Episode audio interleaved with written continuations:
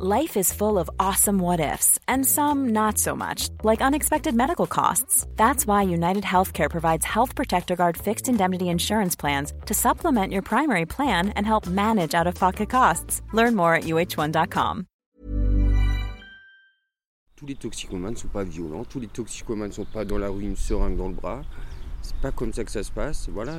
Et juste déjà de ne pas se faire euh, noyer dans, dans une image qu'on n'a pas forcément, bah c'est pas mal quoi. On vient ici, ils nous prennent comme on est, ils disent bonjour, ils nous écoutent et c'est beaucoup. Et c'est beaucoup.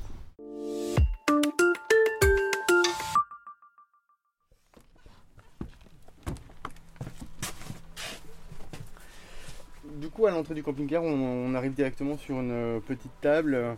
En fait, un espèce de, où on peut. euh, C'est le lieu d'accueil finalement, c'est un peu le lieu de vie. C'est là où on va pouvoir recevoir les gens, c'est- être tous assis autour de la table et pouvoir discuter, échanger. Et puis après, euh, répondre aux questions euh, des usagers. Et on a tout un panel de petits flyers en fait avec des, plein d'informations sur tous les types de consommation, avec pas mal de types de drogues pour euh, délivrer les informations quand elles sont nécessaires. Je m'appelle Nadège Maréchal et je suis cadre socio-éducative au service d'addictologie du centre hospitalier de Saverne. Et je m'appelle Mathieu Zalata, je suis infirmier, je travaille euh, au sein de l'association ITAC et euh, notamment sur le dispositif euh, de l'antenne mobile. Euh, justement, est-ce que vous pouvez nous parler du, du lieu euh, dans lequel on, on se trouve et nous expliquer ce que vous y faites, donc tous les deux, avec les deux structures euh, différentes? Donc euh, du coup nous au service d'addictologie, euh, il y a différents dispositifs. Il y a le XAPAR qui est le centre de soins, d'accompagnement et de prévention des addictions. Donc là on est plus dans le soin pour le coup. Euh, il y a une consultation jeunes consommateurs, il y a une équipe de liaison et de soins en addictologie, donc là qui va dans tous les services hospitaliers. Donc on avait déjà essayé de mettre en place au niveau de l'hôpital de Saverne une permanence pour que les gens qui souhaitent euh, avoir du matériel de consommation pour l'injection, pour le sniff, pour l'inhalation puissent venir. Mais euh, cette permanence avait du mal à, à vivre. Enfin, il y avait peu de monde qui venait. Alors peut-être du fait que c'était interne à l'hôpital et que du coup ça peut représenter un frein pour certaines personnes. Donc euh, on avait le souhait de pouvoir euh, euh, s'exporter en dehors de l'hôpital. Et l'association ITAC avait déjà euh, créé l'antenne mobile euh, de réduction des risques sur l'Alsace Nord depuis, je crois, 2018, 2016. Voilà, donc ils intervenaient déjà dans l'Alsace Nord. Donc l'idée est venue de, faire ce partenariat pour étendre euh, l'équipe mobile d'ITAC sur le territoire de Saverne en y mêlant du coup des, professionnels de, Saverne aussi. Et du coup de faire une équipe mixte, ITAC et Saverne, voilà, au sein du camping-car. Et alors euh, justement, l'intérêt de proposer des permanences comme ça dans un camping-car, c'est quoi? C'est d'assurer peut-être plus de discrétion pour les personnes euh, qui peuvent venir vous voir? Alors je pense qu'il y a, je pense que c'est le, souci premier. Je pense que c'est vrai- vraiment la discrétion, parce que souvent c'est quand même des populations marginalisées avec euh, qui qui, euh, sont dans des consommations le plus souvent illégales. Et donc du coup c'est vrai que la, discrétion c'est un, je pense que c'est euh, c'est un mot d'ordre important en fait dans, notre travail. Après, ce qui était important, je crois, c'est le, le aller vers. hein. Vraiment, c'était euh, euh, avoir un lieu en dehors d'un lieu de soins habituel. On va, là, vous- quand vous venez au camping-car, vous rencontrez des professionnels de santé, mais ils ne sont pas là pour euh, vous faire la morale euh, ou, autre chose. Euh, On, enlève en fait toute la partie vraiment soins qu'il pourrait avoir à l'hôpital, et en fait, euh, c'est euh, un véritable partenariat en fait avec l'usager. Il n'y a pas de. Voilà, les, les gens ils viennent, ils consomment, si c'est leur choix, on est là pour les accompagner dans leur choix. Et même dans le service de soins conventionnel, s'ils ne souhaitent pas arrêter, c'est pas pour autant qu'on les recevra pas et qu'on va pas les accompagner dans leur démarche.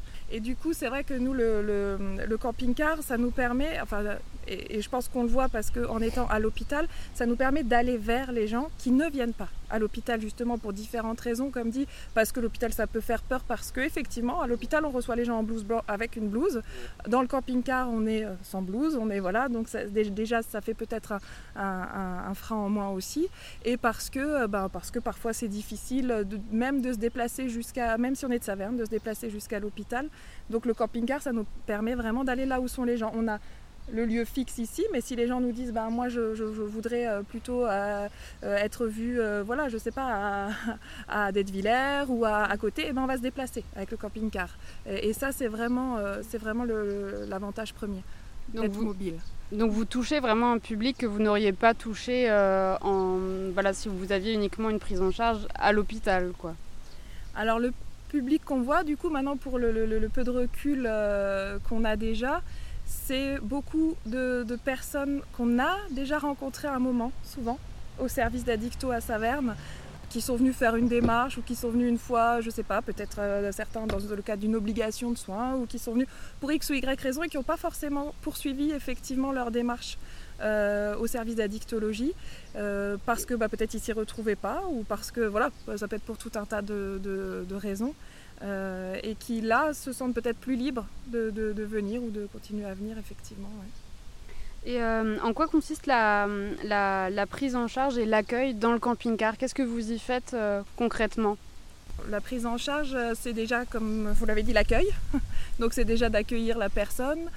Souvent, si, quand les gens viennent, on a, je pense, assez souvent eu un premier contact, soit par téléphone, soit par texto, euh, voilà, euh, euh, bah, pour ne serait-ce que pour savoir à quel moment venir, voilà.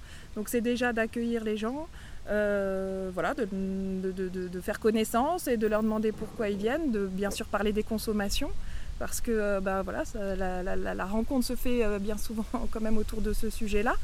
Donc savoir quelles sont leurs consommations, qu'est-ce qu'ils consomment, comment, de quelle manière. Euh, pour pouvoir ensuite eh ben, euh, proposer du matériel euh, si c'est la demande, proposer des dépistages aussi. voilà, des dépistages hépatite C, hépatite B, VIH.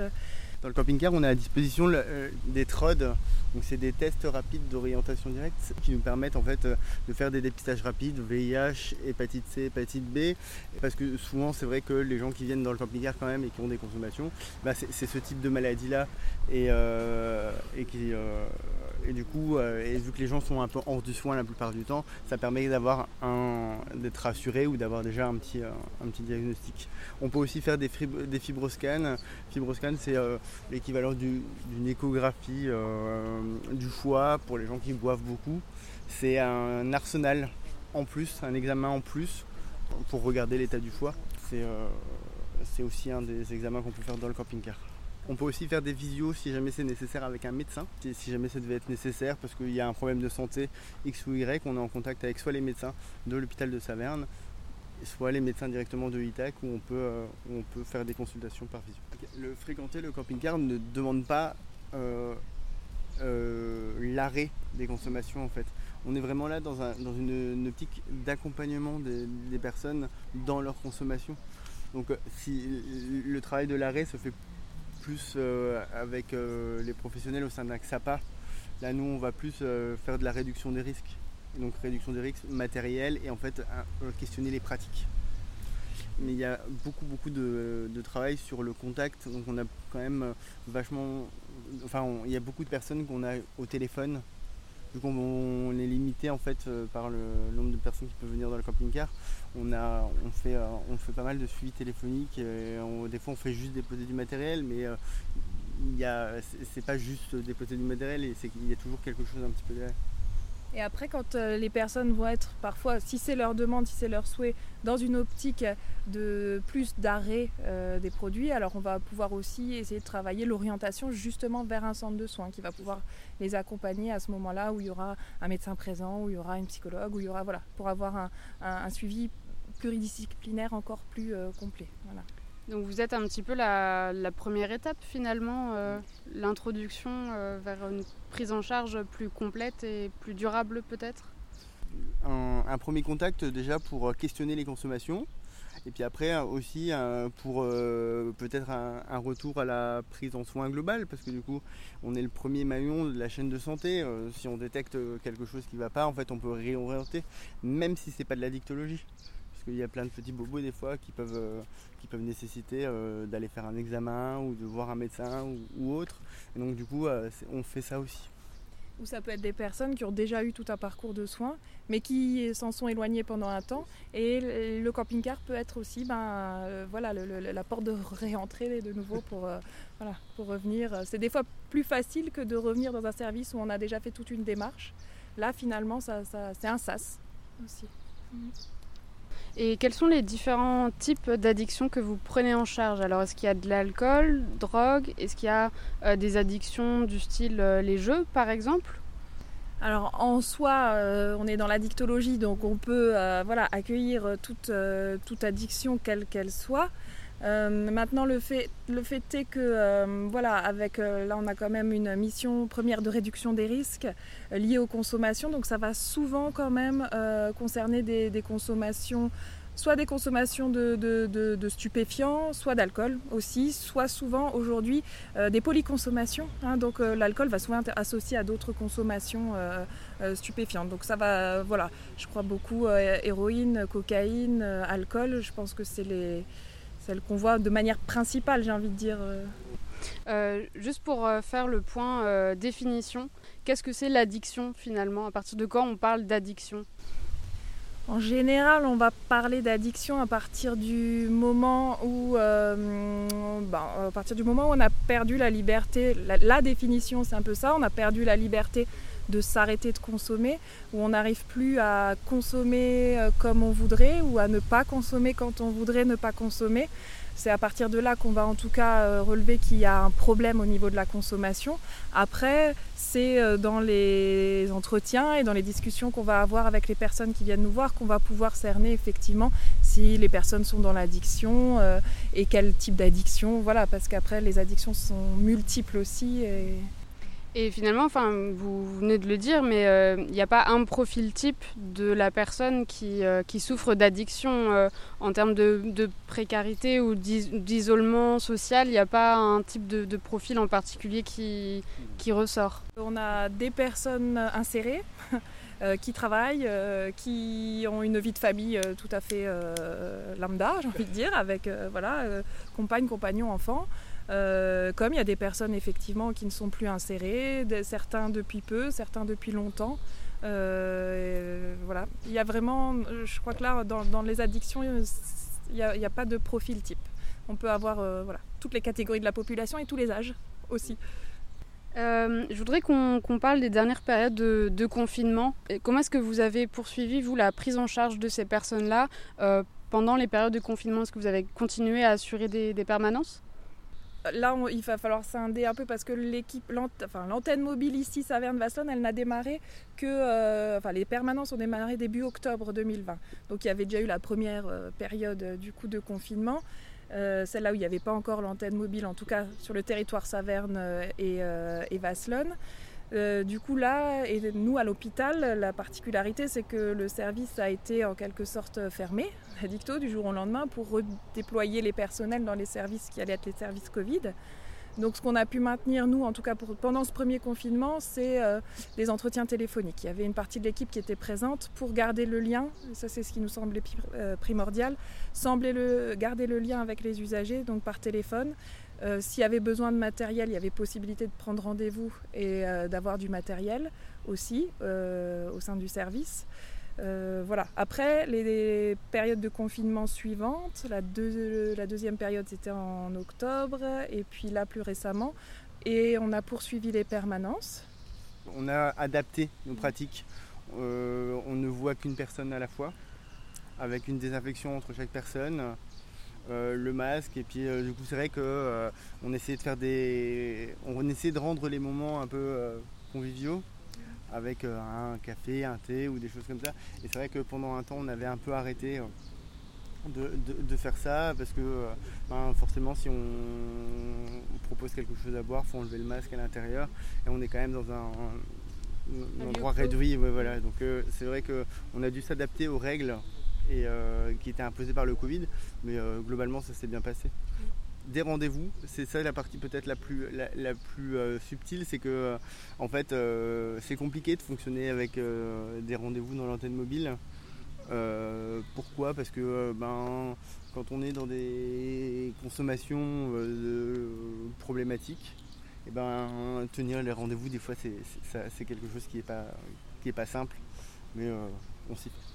Après, de manière peut-être plus globale, là, au niveau du, service d'addictologie en lui-même, c'est vrai qu'au niveau des conséquences de la crise sanitaire, je pense qu'à ITAC sans doute aussi, euh, on a senti effectivement euh, des, enfin, on a les conséquences, j'ai envie de dire aujourd'hui, avec des, enfin, et puis depuis quelques mois déjà, avec des situations quand même plus, plus complexes. Euh, des, des, des, patients qui vont globalement plus mal, des fois des passages à l'acte plus réguliers. Enfin, on sent, on, voilà, on, a des, problématiques psychologiques aussi plus importantes euh, et des problématiques addictives du coup aussi plus importantes. Un usager du camping-car euh, vient de nous rejoindre, euh, c'est Philippe. Merci beaucoup de, témoigner. Est-ce que vous pouvez nous parler un peu de votre, de votre parcours et nous expliquer pourquoi vous venez ici? Alors je viens ici. Mon parcours c'est simple, ça fait des années que je consomme. J'ai arrêté à plusieurs reprises, j'ai repris, j'ai re-arrêté. Au final, je vois pas vraiment pourquoi je devrais m'arrêter. C'est très con comme, euh, comme, comme à dire, mais c'est juste ça. J'aime bien, bien euh, voilà, prendre des produits. Et quitte à les prendre bah, au camping-car, je peux les prendre de manière sûre, avoir des conseils sur, euh, sur l'utilisation, la consommation. S'il y a un problème, comme ils ont dit avant, bah, voilà, si je veux arrêter ou voir un autre médecin, je sais qu'ils peuvent me conseiller. Et puis surtout avoir du matos propre. Quoi sans avoir à courir à la pharmacie, à devoir faire la queue et puis de, se faire voir par les gens qui, vont être pleins d'a priori parce qu'on va demander un Steribox ou alors d'avoir peur d'aller à l'hôpital, demander des seringues, ce genre de choses, et de devoir affronter le regard des gens parce que les gens ils ont souvent une image fausse du, toxicomane à cause des journaux, de la télé. Tous les toxicomanes ne sont pas violents, tous les toxicomanes ne sont pas dans la rue une seringue dans le bras. C'est pas comme ça que ça se passe. Voilà, comme ils ont dit, il y a plein de cas de figure. Et, juste déjà de ne pas se faire euh, noyer dans, dans, une image qu'on n'a pas forcément, bah c'est pas mal quoi. On vient ici, ils nous prennent comme on est, ils disent bonjour, ils nous écoutent, et c'est beaucoup. Et c'est beaucoup. Et donc vous, vous venez plutôt pour le, côté matériel, donc pour avoir, euh, pour diminuer les risques euh bah Déjà pour moi, et puis après, par mes consommations, forcément, je, fréquente des personnes qui consomment. Je me suis rendu compte qu'au final, il y avait beaucoup de gens qui prenaient des risques. Et donc, je prends sur moi et, je relaye sans, sans trop avoir le droit de le faire. Mais du coup, je prends un peu plus de matos et j'en distribue autour de moi. Je ne sais pas si ça sert à quelque chose, mais en tout cas, j'espère. Qu'est-ce que vous cherchez du coup en termes de matériel? Donc alors je cherche des seringues, je cherche euh, des cups, donc ça c'est pour préparer le produit avant de le mettre dans la seringue. Je cherche des acides, pareil, pour préparer le produit. J'ai accès à de l'eau, de l'eau stérile, propre. Euh, voilà, tout ce qui est produit de, pour, pour, euh, consommer la, les stupéfiants. On n'a pas besoin de bricoler une canette pour fumer un truc, on n'a pas besoin de, de réutiliser une seringue 25 fois, ce genre de trucs. Quoi. Et donc on sait qu'on a du matos propre et ça limite vachement les risques quoi. Je veux dire juste d'avoir des seringues propres et de ne pas avoir les utiliser 50 fois, avoir à se les prêter parce que ça existe encore aujourd'hui.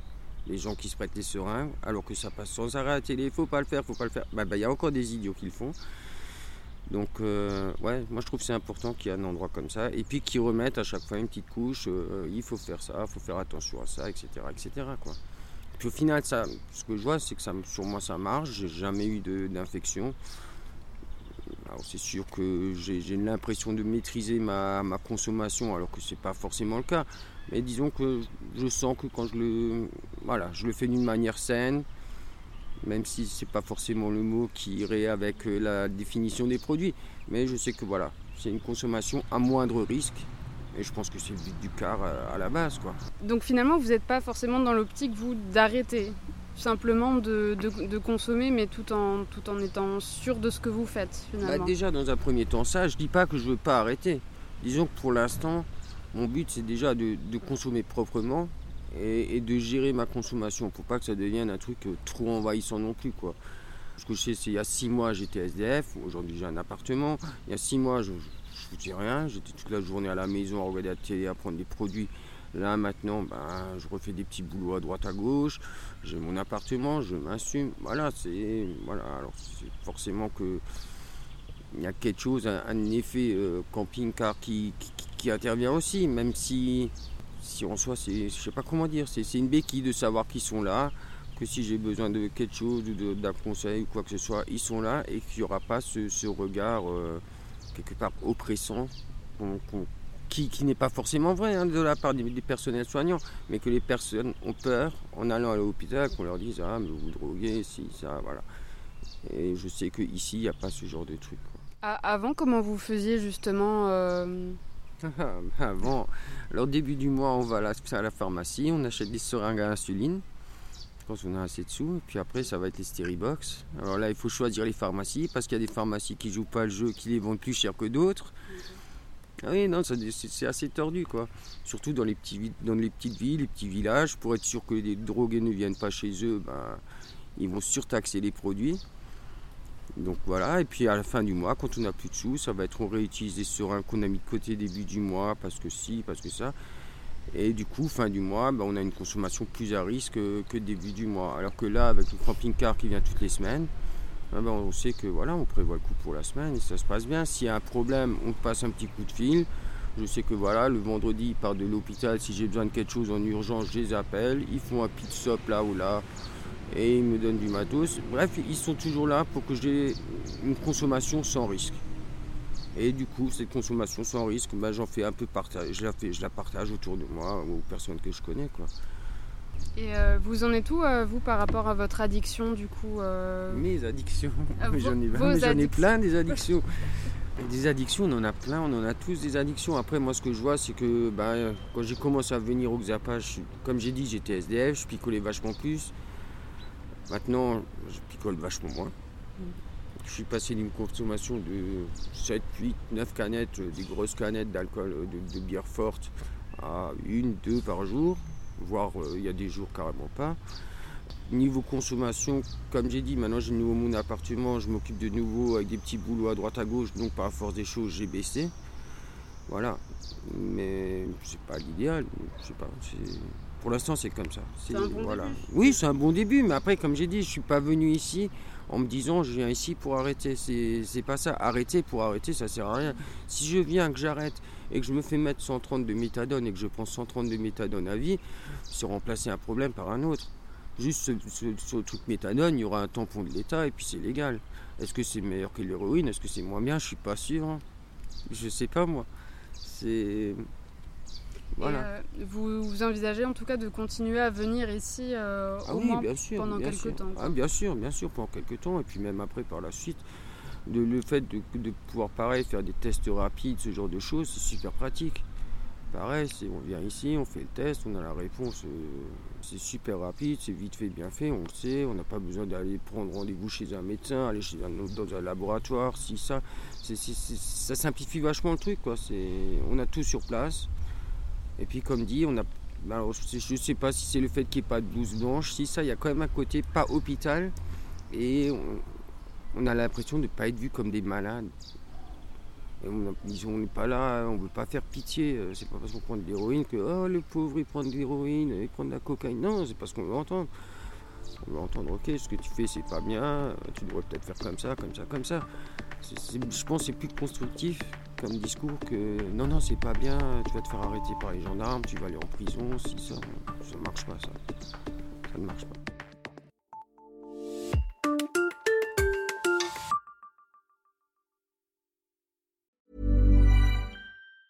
Planning for your next trip?